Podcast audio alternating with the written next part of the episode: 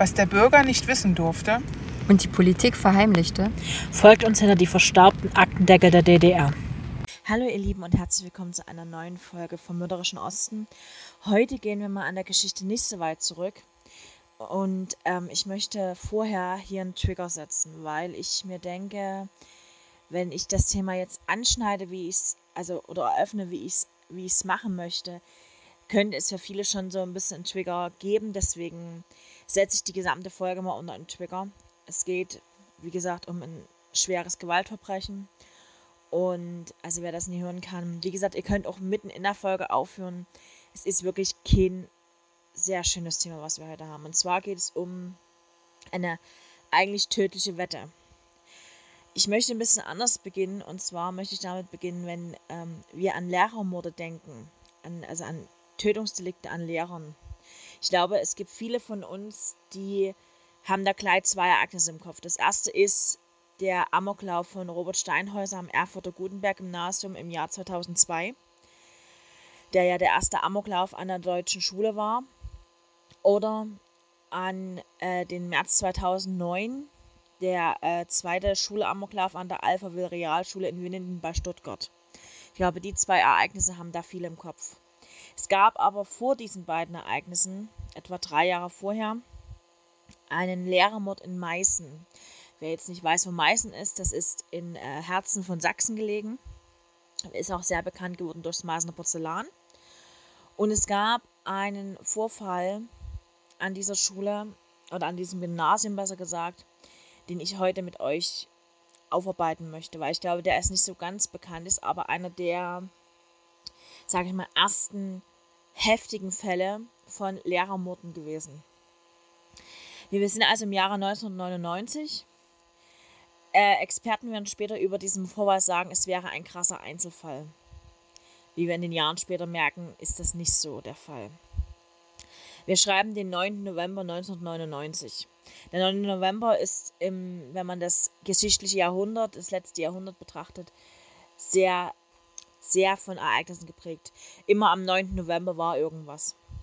Und auch an diesem 9. November, der Morgen beginnt eigentlich ganz normal. Ich glaube, wer sich so erinnern kann, es steht kurz vor, vor mehr Tausendwechsel, sind alles so ein bisschen in dieser Millennium-Stimmung. Ein paar hatten noch Angst, die Erde geht unter. Sie hat es nicht getan, wie wir inzwischen wissen. Und der 9. November 1999 beginnt am Meißner Franziskaneum eigentlich total normal. Die Klasse 9.1 hat in der ersten Stunde Geschichte bei Sigrid Leutnitzer. Es geht um das Jahr 1989 und den Fall der Berliner Mauer. Ein Schüler in ihrer Klasse fehlt allerdings, das ist Andreas. Andreas ist nicht da, als die Lehrerin um 7.50 Uhr den Unterricht eröffnet. Kurz nach acht, so gegen 8.05 Uhr, wird die Tür zum Klassenzimmer aufgerissen. Ein Maskierter stürzt hinein, ganz in schwarz gekleidet mit einer Sturmhaube auf dem Kopf und einer Sonnenbrille vor den Augen. So schildern zumindest Schüler, die, dieses, die diesen Angriff erlebt haben, später diesen Moment. Was ist denn jetzt los? fragt die Lehrerin noch Fusch. Das werden ihre letzten Worte sein.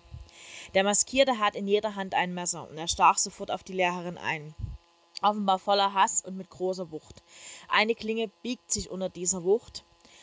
Ein Mädchen flüchtet in Todesangst in die hinteren Bänke. Alle müssen mit ansehen, wie der etwa 1,70 Meter große Unbekannte die Lehrerin umbrachte und danach aus dem Zimmer rannte. Einige Jungen glaubten, den Täter erkannt zu haben. Doch sie konnten nichts machen, werden sie später sagen.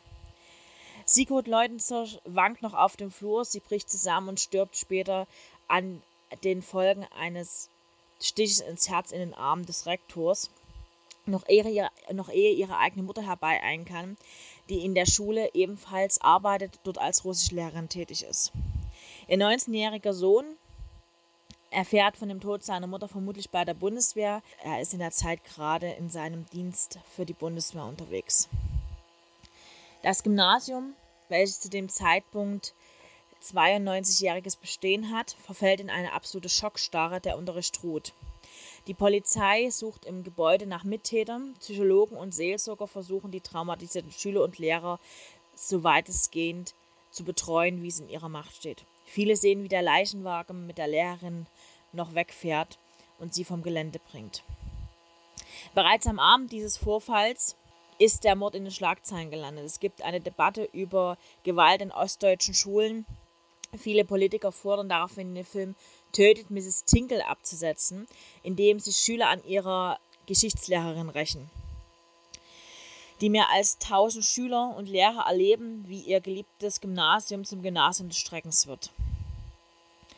Zu dieser Zeit ist der maskierte Täter bereits in Polizeigewahrsam.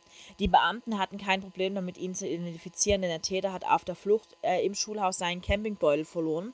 Und in diesem Campingbeutel äh, befand sich der, der Schülerausweis von Andreas. Ich lasse es beim Vornamen, weil Andreas ist zu dem Zeitpunkt erst 15, als er diese Tat begeht. Und aus Persönlichkeitsschutzrechten habe ich mich entschieden, ihn nur mit dem Vornamen zu nennen.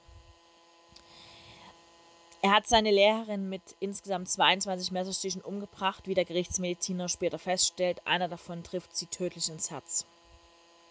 Eine Zivilstreife nimmt Andreas einige Stunden später nach der Tat am Stadtrand von Meißen fest, wo er zu Fuß unterwegs ist. Als er aufgegriffen wird, hat er noch blutverschmierte Hosen und gesteht mit den Worten Ich war's. Er wird bis zum Prozessbeginn im Mai 2000 in Untersuchungshaft genommen. Bei einem Schuldspruch drohen ihm nach damaligen Jugendrecht maximal zehn Jahre Haft. Das Gericht wird später etwas anders entscheiden, dazu komme ich aber später. Ich möchte erstmal so ein bisschen auf den Andreas eingehen. Andreas ist in einem kleinen Ort bei Meißen aufgewachsen, in einer Neubauwohnung bei seinen Eltern. Er liebt Sport mehr als die Schule. Das ist keine optimale Einstellung, auf diesem altehrwürdigen Gymnasium zu bestehen. Also dieses altehrwürdige Gymnasium, dieses äh, Franziskaneum in Meißen ist schon eine Schule, die wirklich auf Leistungsdruck setzt. Das war schon damals so, das wird vermutlich auch heute noch so sein. Andreas muss sich sehr strecken, um den Lernstress standzuhalten. Anderen fiel es viel leichter, ihm jedoch nicht. Er war jedoch kein Außenseiter. Aber dieser Lerndruck, den er spürt, hat eine gefährliche Reaktion ausgelöst, denn er beginnt Lehrer zu hassen, die von ihm verlangen, was er kaum leisten konnte. Darunter eben auch seine Geschichtslehrerin Zitron Leutzner. Ja, die Lehrerin selber ist eigentlich auch eine absolute Sportlerin. Sie ist zum Zeitpunkt, als sie ihr Leben verliert, 44, ist, wie gesagt, alleinerziehende Mama, und sie glaubt eigentlich, dass sie die Gefühlswelt der Teenager relativ gut kennt. Sie hat ihr Verständnis dafür, dass äh, jüngere Leute oder Teenager auch mal über die Stränge schlagen. Sie wird später zitiert mit schließlich sind durchgemachte Nächte ein Vorrecht der Jugend. In ihrem Unterricht zählt sie aber auf Leistung. Sie fordert auch mal mit drastischen Worten wie Was hast denn du für Mist gemacht, du Kunde, ihre Schüler immer wieder heraus. Ein Ton, der eigentlich signalisieren soll, sie ist ihren Schülern nicht so fern, wie sie glauben. Die Geschichtslehrerin ist neben ihrem Beruf auch Rettungsschwimmerin. Sie fährt Ski und surft, also ist eine sehr sportlich aktive Frau.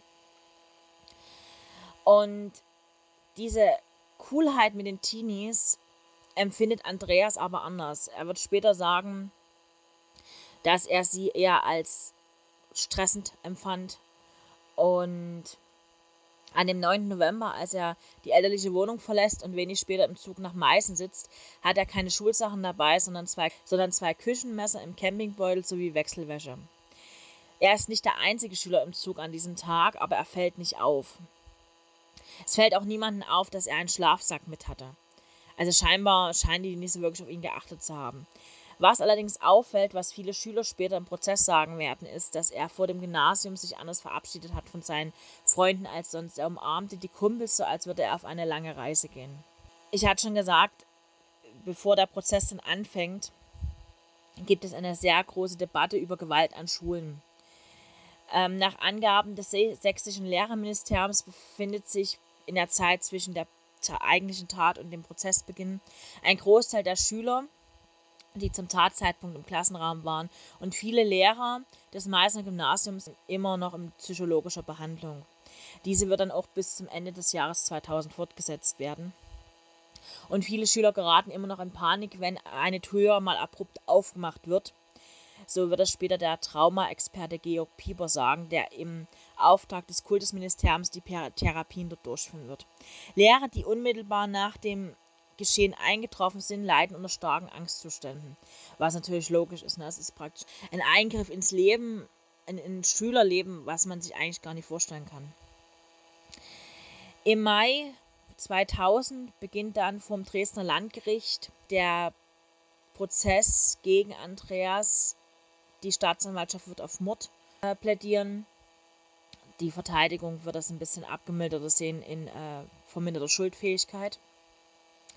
Der als Jugendlicher erst zu dem Zeitpunkt 15 ein besonderes Recht auf Persönlichkeitsschutz hat, ist die Öffentlichkeit vom gesamten Prozess ausgeschlossen. Also ich werde jetzt hier auch nicht weiter was über diesen Prozess sagen können, weil einfach nur die Beteiligten im Prozess waren, die praktisch damit zu tun hatten. Es werden am Ende 23 Zeugenaussagen in diesem Prozess, darunter 13 Schüler. So sehen auch nur die Beteiligten, die dann praktisch im, im Gerichtssaal sein dürfen, die beiden Messer und auch die Sturmhaube, die äh, Tatwerkzeug waren in diesem Fall.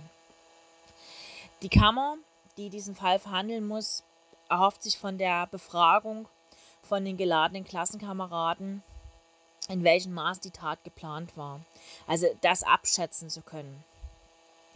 Mitschüler hatten kurz vor der Messerattacke vor laufenden Kameras erzählt, der, der Jugendliche hätte die Tat bereits angekündigt.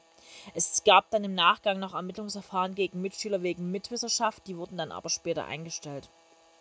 Sie hatten die Drohung von Andreas einfach nie ernst genommen. Im Urteil wird es dann eine große Überraschung geben. Andreas wird zu einer Jugendstrafe von sieben Jahren und sechs Monaten verurteilt.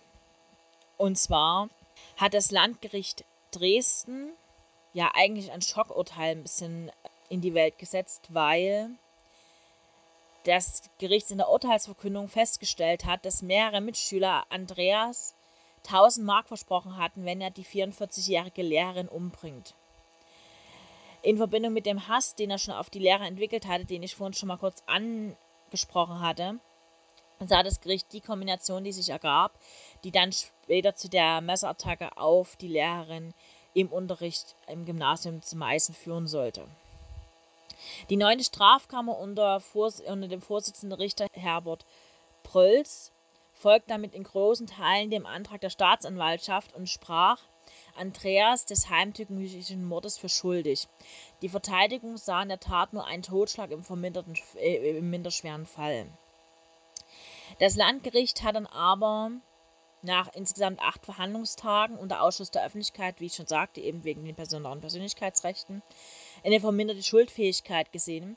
Ein Sachverständiger für Kinder- und Jugendpsychiatrie kam zu dem Schluss, dass bei dem 15-Jährigen zum Tatzeitpunkt eine psychologische Störung vorgelegen habe. Und diese Störung würde zu einer Persönlichkeitsentwicklung führen, die negativ behaftet ist und die zu einer erheblich verminderten Steuerungsfähigkeit geführt habe, die im, im Tatzusammenhang relevant wäre. Man muss dazu sagen, im Nachgang haben natürlich sich viele Lehrer dieses, dieses Gymnasiums eine härtere Strafe gewünscht. Das ist verständlich, glaube ich, wenn man die Lehrerin kannte, dass man dann von der Höchststrafe von zehn Jahren ausgeht. Aber ich finde auch sieben Jahre und sechs Monate sind nicht wenig für einen Jugendlichen. Die Sprecherin des Schulamtes hielt das Urteil allerdings für fair und richtig.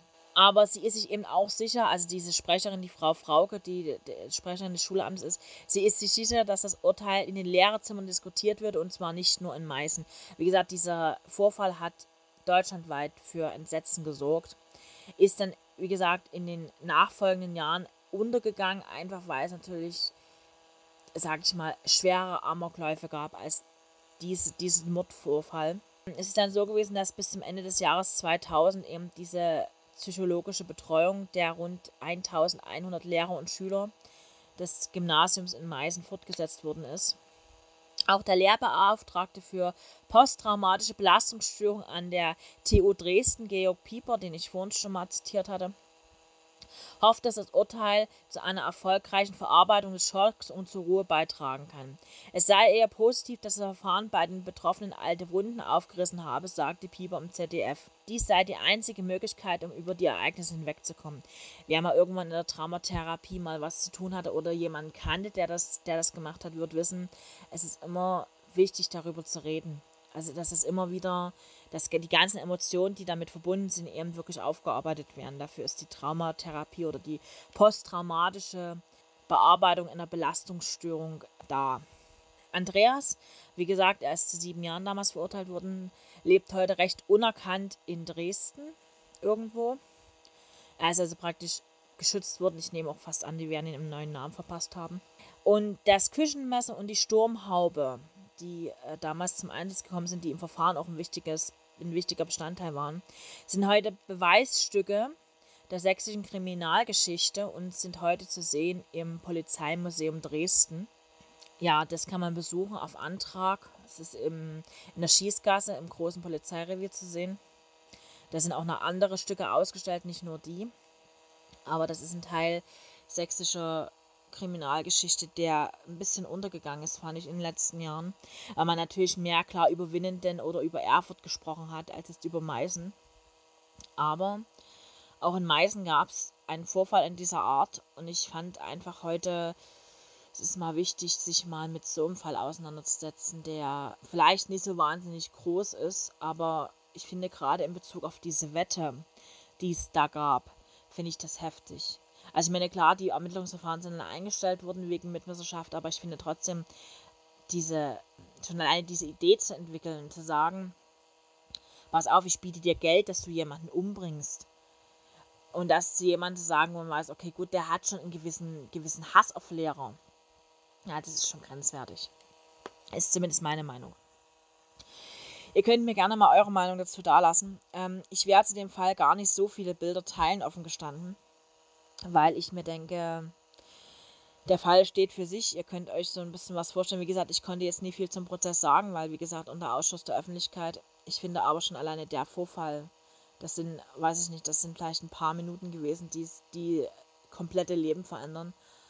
Und ich glaube, dass äh, das muss uns immer wieder bewusst werden. Auch wenn, wenn ihr diesen Podcast hört und ich manchmal wirklich relativ große Fälle mir suche. Ich finde auch solche kleineren Fälle haben das Recht, in so einem Podcast aufzutauchen, weil ich finde, gerade wenn es um diese Lehrer-Schüler-Dynamik geht, die ja doch teilweise immer mal wieder für Spannungsverhältnisse sorgt, darf das nicht in so einer Art und Weise ausarten. Weil das ist nicht Sinn und Zweck der Geschichte. Ja. Ich entlasse euch heute trotzdem, ich hoffe mit, ne, mit keinem ganz schlechten Gefühl. Ich wünsche euch einen wunderschönen Tag, Abend, Nacht, je nachdem. Jetzt hören wir uns erst wieder in zwei Wochen. Und macht euch bis dahin eine schöne Zeit, auch wenn das Wetter ein bisschen grau ist, aber wir suchen uns die schönen Seiten aus. Lasst es euch gut gehen. Bis dahin. Tschüss.